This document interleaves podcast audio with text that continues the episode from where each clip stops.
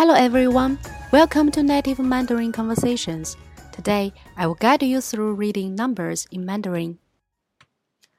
In Mandarin, zero we say ling, one we say yi, two we say 二, three we say 三, four is 四 five 五 six 六 seven 七 eight 八 nine 九 ten 十 eleven we say 十一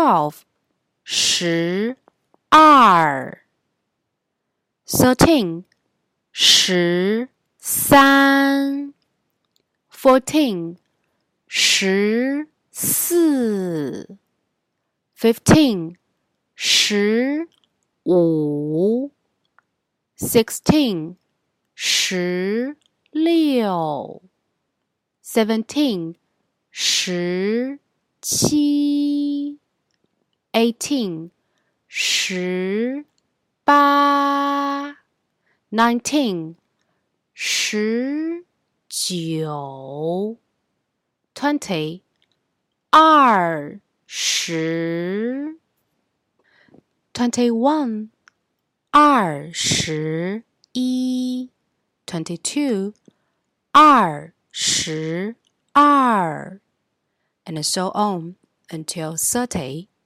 三十 thirty one 三十一 and so on till forty.